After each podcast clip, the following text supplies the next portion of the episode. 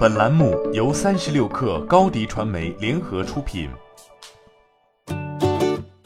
本文来自三十六氪作者范嘉文。十一月十八号，瑞幸咖啡宣布唐诗主题店在西安正式开业。店内最具特色的便是占据一整面墙的诗词，乃唐代著名诗人杜甫作品，配上当代绘制的《饮中八仙图》壁画。除此之外，瑞幸还顺势推出了饮中仙杯套、纸袋等周边产品。自二零一八年十月底在北京金融街打造出冯唐聊主题咖啡店后，瑞幸就尝到了主题店的甜头。作家冯唐的经典语句“春风十里不如你”就被改编成了“春风十里不如聊你”。店内木质简约的装置风格，配以墙面上的书法作品，吸引了一批文艺青年打卡。加上互联网的传播，在当时获得了不少热度。在第一家主题店开设以后，瑞幸似乎找到了一条新的品牌建设通道。三月二十五号，瑞幸与腾讯 QQ 合作，在深圳设立一九九九贝塔咖啡馆。将腾讯一九九九创业办公室搬进了店内。在这之后，瑞幸又找到网易云音乐合作打造月岛主题店。为了致敬人类登月五十周年，十月二十一号又在北京开设了致敬 NASA 主题店。不同于其他联合营销常常采用的快闪店模式，这几家主题店都是长期经营管理。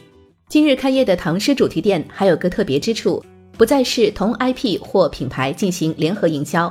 昭示的是瑞幸线下主题店的下一个方向，依托城市特点打造城市专门店。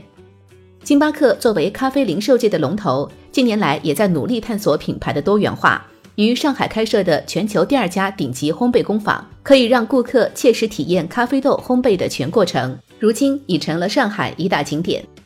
北京坊的旗舰店在三层的空间中，将高端产品系列星巴克甄选。查瓦纳和酒类饮品的产品分别放置，给消费者不同的选择空间。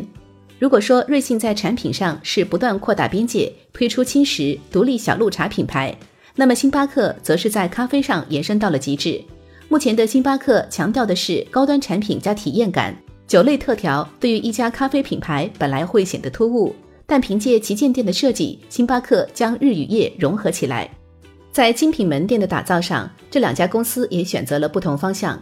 瑞幸目前线下店的打造仍是以各种主题的特色为主，设计灵感都源于固定主题的发散；而星巴克却是以产品为中心，根据不同的产品需求进行设计，没有太多花哨的名称和营销方式。喜好多样的年轻人或许会去瑞幸主题店拍拍照片，但想真正品味咖啡的顾客，或许还是会投奔星巴克的怀抱。未来，我们也许能看到瑞幸的南京民国主题店、杭州南宋主题店等，脱离 IP 效应的主题店，能给瑞幸吸引更多关注。年轻是瑞幸的优势，但如何稳定的留住这部分总是在变的顾客，也是品牌需要思考的问题。瑞幸要想提升自己的顾客体验，仅靠国风主题店还不够。欢迎添加 baby 三十六克 b a b y 三六 k r。加入克星学院，每周一封独家商业内参，终身加入学习社群，聊风口谈创业，和上万课友一起成长进化。高迪传媒，我们制造影响力。商务合作，请关注新浪微博高迪传媒。